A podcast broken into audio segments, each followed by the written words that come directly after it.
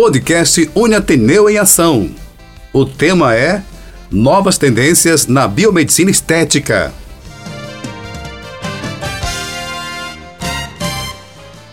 Olá, caros internautas, tudo bem com vocês?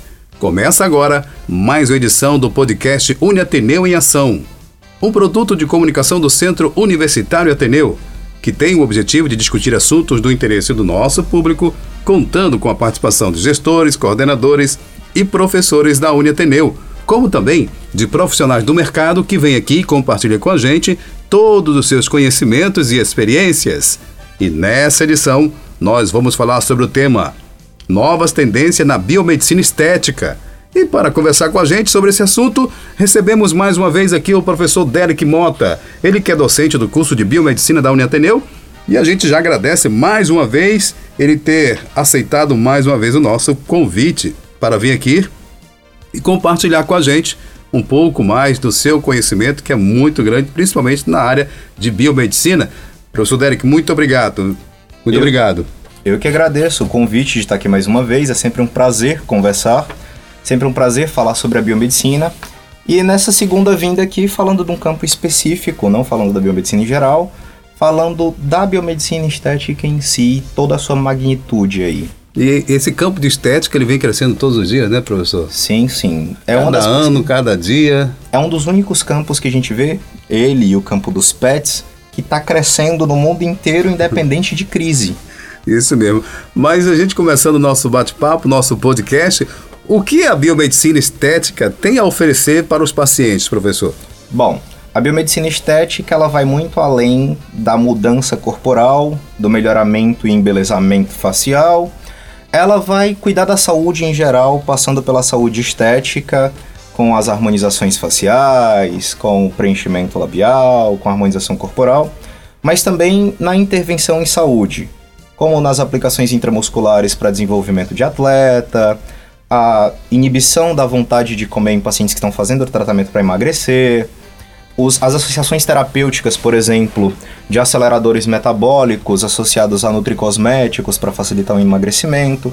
Então a biomedicina estética é todo esse campo amplo que vai abranger desde uma simples mudança de lábio até a mudança da vida inteira. Meu Deus, que coisa, né? Que é, é formidável e fascinante, né? A biomedicina, né? Cada dia a gente vê coisa nova nela, né? Então. Já tá falando, né? O bio, né? Na carreira como biomédico, todo dia você se depara com algo novo que te fascina, não importa qual área que você esteja. Hum, bacana. E quais os novos paradigmas, professor Derek, da, da estética avançada? Bom, os novos paradigmas da estética avançada que vão mudando aí recorrentemente partem da individualização do atendimento. Eu não vou mais querer lhe encaixar em um padrão.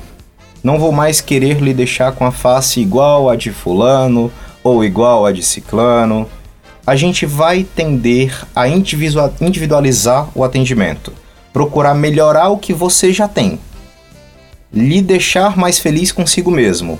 Uma das coisas que os profissionais aprendem logo no início da especialização é que não importa o que você acha bonito, importa o que seu paciente acha bonito. Ele é quer, ele né? quem vai conviver com o rosto dele. Uhum. Às vezes ele não sabe o que ele quer ele sabe o que ele acha bonito. Porque vamos lá, ah, Derek, eu quero ter um lábio maior, eu vou fazer preenchimento? Às vezes você não precisa preencher. Às vezes a gente precisa bloquear dois músculos que ficam aqui do lado do nariz para que o lábio simplesmente vire para a posição normal. Ele seja exposto, então você tem volume, só que o volume está escondido. Você só faz mostrá-lo. que interessante isso. Às vezes eu preciso simplesmente, em casos de pacientes, tirar ele daquela condição do ah, não, preciso ter a face europeia quadrada, ou então a face asiática de olho puxado. Não, você pode ter a sua face de agradando. A gente tenta deixar o paciente mais feliz com ele mesmo. Ah, preciso ter o abdômen dividido, aqueles seis quadradinhos.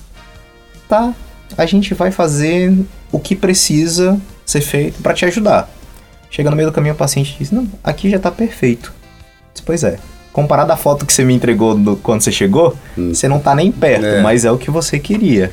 Isso, se você se sentir bem, né? Sentiu bem, o paciente né? é o que é importante, né? Você sim, se sentir sim. bem. Outro paradigma que a gente tem é a busca pela prevenção e não correção. a gente está atuando muito hoje com prevenção do envelhecimento ou envelhecimento natural, evitando as sequelas do sol, do estresse e coisas do tipo. A gente está trabalhando hoje muito mais com prevenção de perca de pele, prevenção de perca de colágeno, do que na correção em si.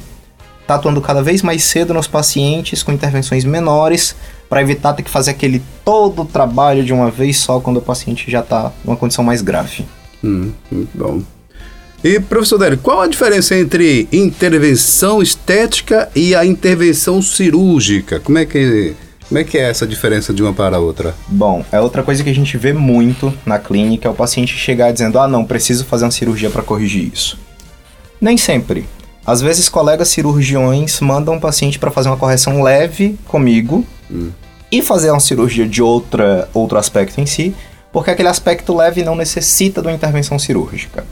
A intervenção cirúrgica é algo mais grave, algo mais invasivo, é algo mais drástico. Enquanto a intervenção estética é aquele detalhe, aquela correção. Às vezes uma correção bem grande, sim, às vezes eu tenho que sustentar uma mama inteira. Aí é mais trabalhoso. Às vezes eu tenho que levantar um glúteo inteiro. Mas é um caso onde eu não preciso dar volume para o paciente, o paciente já tem o volume. Ele não precisa daquela intervenção cirúrgica para implantar o volume mamário ou para implantar um volume no glúteo. Hum. Ele quer simplesmente voltar pro lugar. Firmar. Aquela mulher, por exemplo, que acaba de amamentar, que teve uma descensão mamária primária, hum. quer voltar até a mama no lugar, é uma intervenção simples, é uma correção simples. Não necessita se submeter a uma cirurgia de grande porte, por exemplo. E que muitas vezes, né, nossos amigos internautas que estão ouvindo a gente agora não sabem disso. Sim, né? muitas pessoas desconhecem as... as intervenções preventivas e outras é, simplesmente não tem acesso à e informação. deixa de procurar um, um, um, especialista, como um biomédico ou estético, porque acha que vai fazer uma, uma intervenção cirúrgica. E não, na verdade não vai, né? Então, a pessoa, por desconhecimento, acaba por pensar somente no lado cirúrgico. Aí vai na internet, vê a blogueira X, Y ou Z, com todo respeito aos profissionais que trabalham com mídia digital, mas aquela pessoa tinha necessidade de uma cirurgia, ela não tem, e ela vai fazer cirurgia porque a outra pessoa que tinha realmente a necessidade fez. Então ela acaba se equiparando para uma pessoa que tinha necessidade. Muito bem. Pessoal, nós estamos aqui com o nosso podcast, nosso podcast Uni Ateneu em Ação, hoje falando sobre o tema que é as novas tendências na biomedicina estética. Dando aula pra gente, né? Tô aprendendo cada dia. Nossa, esse tema então é o professor Derek, professor também do curso de biomedicina da Uni Ateneu. E a gente continua batendo esse papo e eu faço mais uma pergunta para o professor Derek. Professor, quais né, os maiores desafios enfrentados pelos profissional, né, pelo profissional biomédico nessa área? Bom, o principal desafio que eu vejo é a capacitação constante, a evolução contínua. Técnica na área da estética evolui de uma forma absurda e uma forma rápida, mas que você dorme fazendo uma técnica e no dia seguinte ela já mudou. Você dorme executando um procedimento de uma forma, no dia seguinte já não é mais. Essa mas atualização. para melhor, né? Sim, sempre a evolução do procedimento. É. Às vezes a gente muda, por exemplo, a diluição de um produto, a forma como a gente dilui, o tempo que a gente espera, para garantir uma maior segurança para o paciente. Hum, sempre. Né? Porque a empresa que desenvolveu o produto, ela não desenvolve e larga o produto no mercado. Ela desenvolve e continua melhorando o produto. Ela viu que usando uma forma diferente de diluição, por exemplo, a gente vai ter uma eficácia maior, ou vai ter menos contratempos, vai ter menos intercorrências. Essa atualização constante dos profissionais é um dos principais desafios.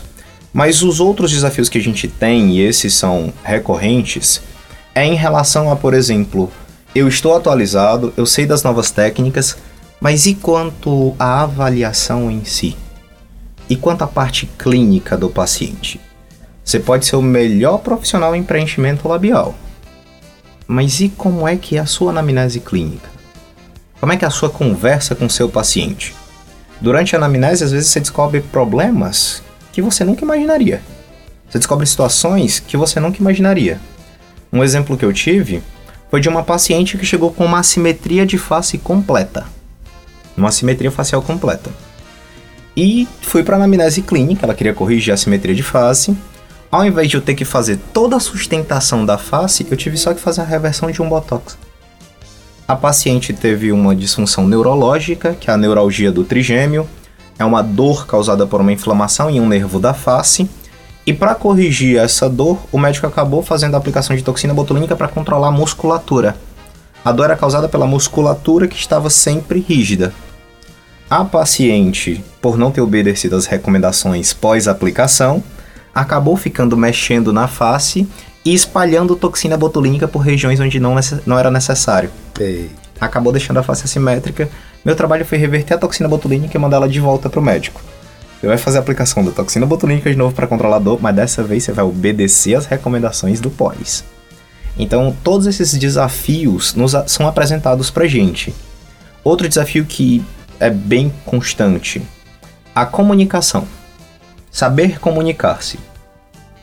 O profissional, quando sai da graduação, ele sai usando todos os termos técnicos aplicáveis à biomedicina. Hum. Mas quando você está de frente a frente com o paciente, você tem que saber tem falar saber na falar língua dele. Língua, é, a língua direta. Você tem que saber lidar com o paciente. Uhum. Não adianta você perguntar se teve pirese nos últimos três dias. Oi? Febre, teve febre? É. Teve febre? Ah não, a região tem prurido. Hã? Coça. A região? Coça. Você tem que saber adaptar os termos e saber conversar na linguagem do seu paciente. Isso é muito importante, né? Muito, muito importante mesmo.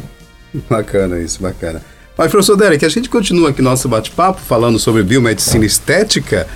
Uh, esse é um, uma, um, uma, uma, pergunta, eu acho que interessa a todos que estão nos ouvindo agora. Né? Você que está agora já se apaixonou aí pela biomedicina e em especial hoje falando sobre biomedicina estética. Uh, como está a situação hoje, né, atual no mercado de trabalho para o biomédico estético?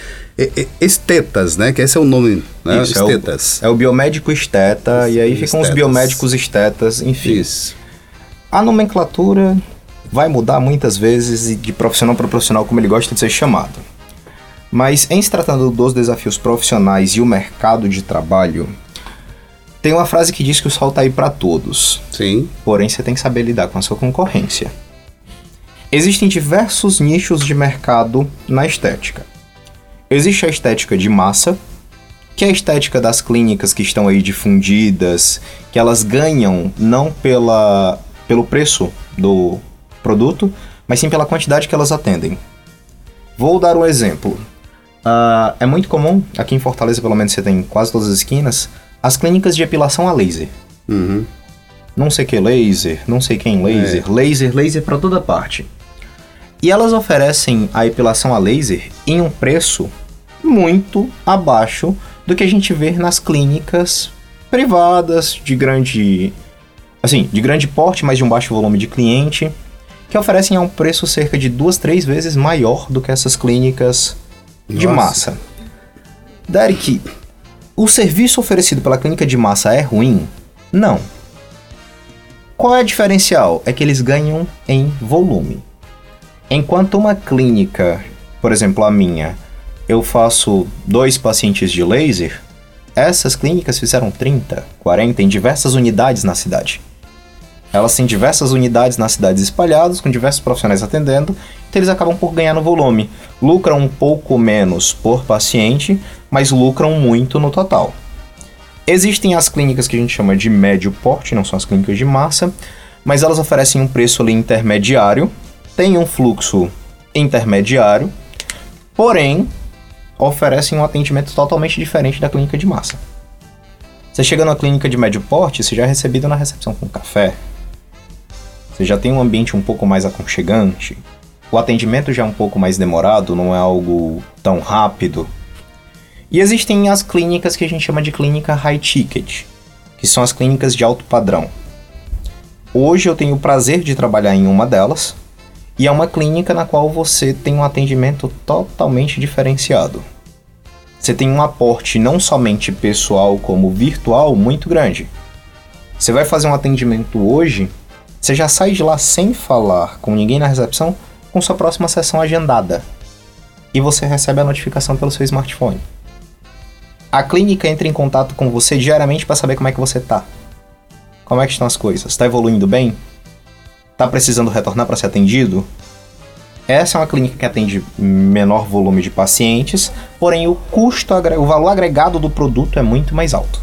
Muito mais alto. Mas é um senhor atendimento, né? É um senhor atendimento. Acompanhamento, na verdade. Sim, é né? um senhor atendimento. É. Você sai, por exemplo, de um procedimento de 700 reais para um procedimento de 3 mil. A mesma técnica. Hum, três vezes mais. Só utilizando aí um âmbito de atendimentos totalmente diferente. Existe certo, errado? Não. São modalidades de negócio totalmente diferentes. Aí é o mercado, né? Sim, é o E mercado. às vezes, às vezes essas, essas outras é, é, clínicas estão em, em locais né, onde que ela quer atingir aquele outro público. Sim, E que o público da- das, das clínicas médio, médio e de grande porte estão localizados em, um público né, mais específico. sim. Então por isso tem esse, esse- essa diferença de, de, de valores, né? Agora, em se tratando de inserção no mercado. Derek, hoje o biomédico formado, se ele sair com habilitação de biomédico esteta, ele consegue emprego fácil? Bom, emprego existe para quem é bom. A capacitação do profissional é quem vai fazer a diferença na inserção do mercado. Derek, qual é o caminho para me tornar biomédico esteta? O caminho clássico é você se formar em biomedicina, como biomédico patologista clínico, que é o que eu recomendo a todos os profissionais, e após isso fazer uma especialização em biomedicina estética. Existe a possibilidade de eu já sair da faculdade de biomédico esteta? Sim. Você tem que fazer um estágio curricular de 500 horas em biomedicina estética. Ao invés de fazer o estágio curricular em análises clínicas, você vai fazer em biomedicina estética. Você já teria esse estágio na área das análises clínicas, só que você vai para biomedicina estética. Por que, que eu não acho esse o melhor dos caminhos? E aí é uma opção própria, tá? Não é uma opinião de todos, é uma opinião minha. Em se formando biomédico patologista clínico, você vai ter toda uma base de fisiologia humana e de patologia que vai te ajudar muito na prática da biomedicina estética. Chega um paciente para você, caro internauta, como aluno, como profissional, querendo fazer um emagrecimento. Eu quero perder peso. Eu quero perder gordura. Durante a anamnese, o biomédico esteta pode solicitar exames, ele solicita os exames de marcadores de função hepática, por exemplo, para saber como está o fígado do seu paciente. E quando você recebe os exames do seu paciente, o patologista clínico, de olhar, consegue inferir o estado de saúde hepática. Você consegue dizer: olha, esse paciente não está muito bem do fígado, não.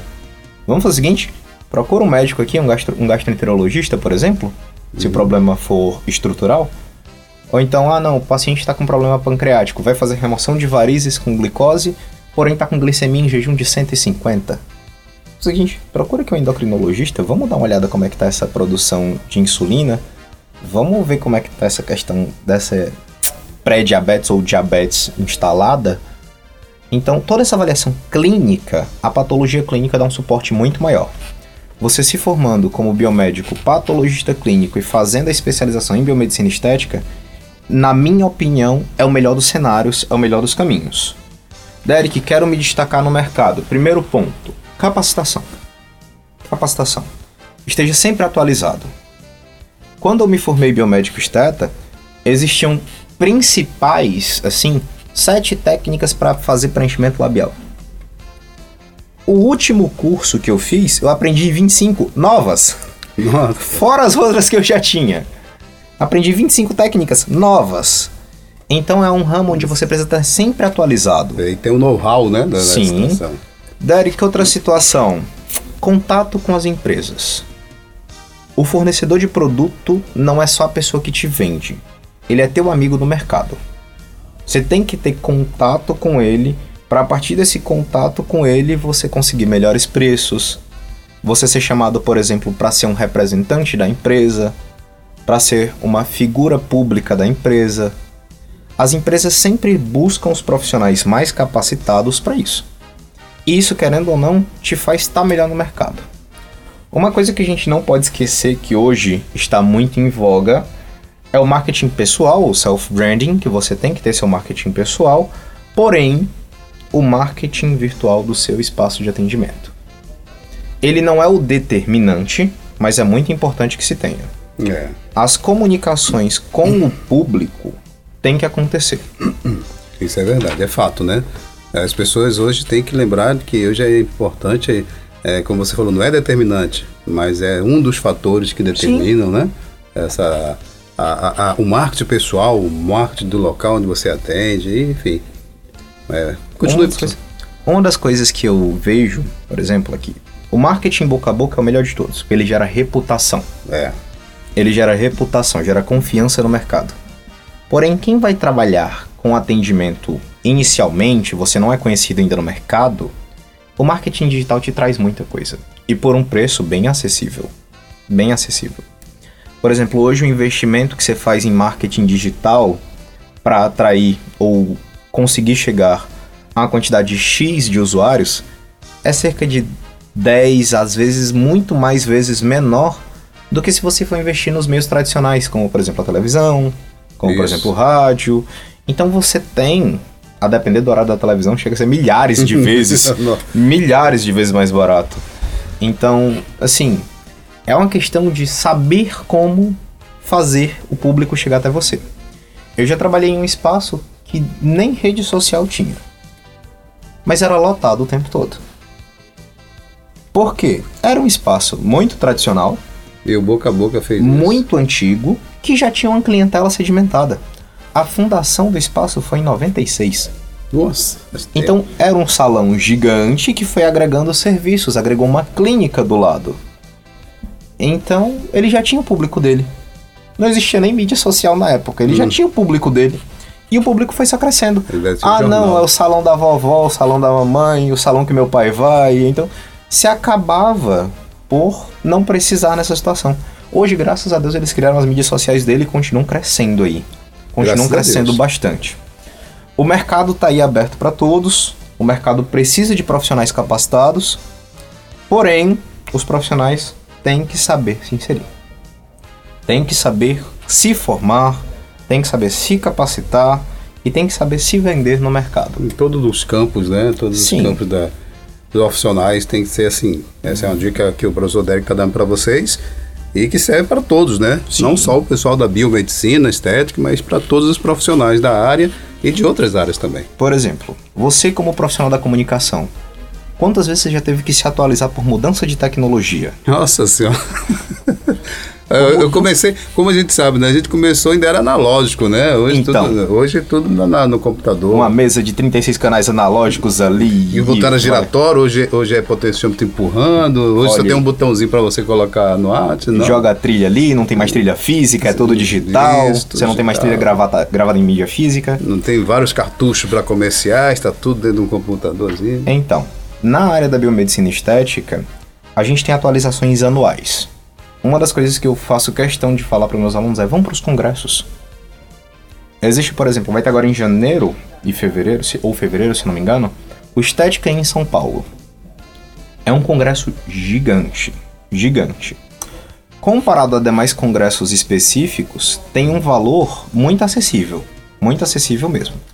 Porém, necessita que você esteja lá porque vão ser lançados equipamentos novos, vão ser lançados técnicas novas, produtos novos e tudo isso nesse evento. Isso é importante, né? Estar Sim. atualizado é muito importante, muito importante mesmo. Muito bom, professor. A gente chega ao final de mais uma edição do nosso podcast Uniateneu em Ação.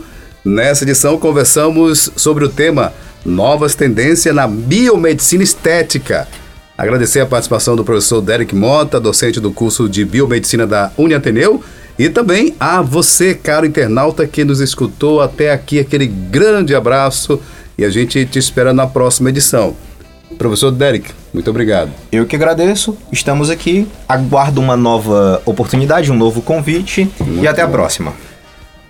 O podcast Uniateneu é uma realização do Centro Universitário Ateneu.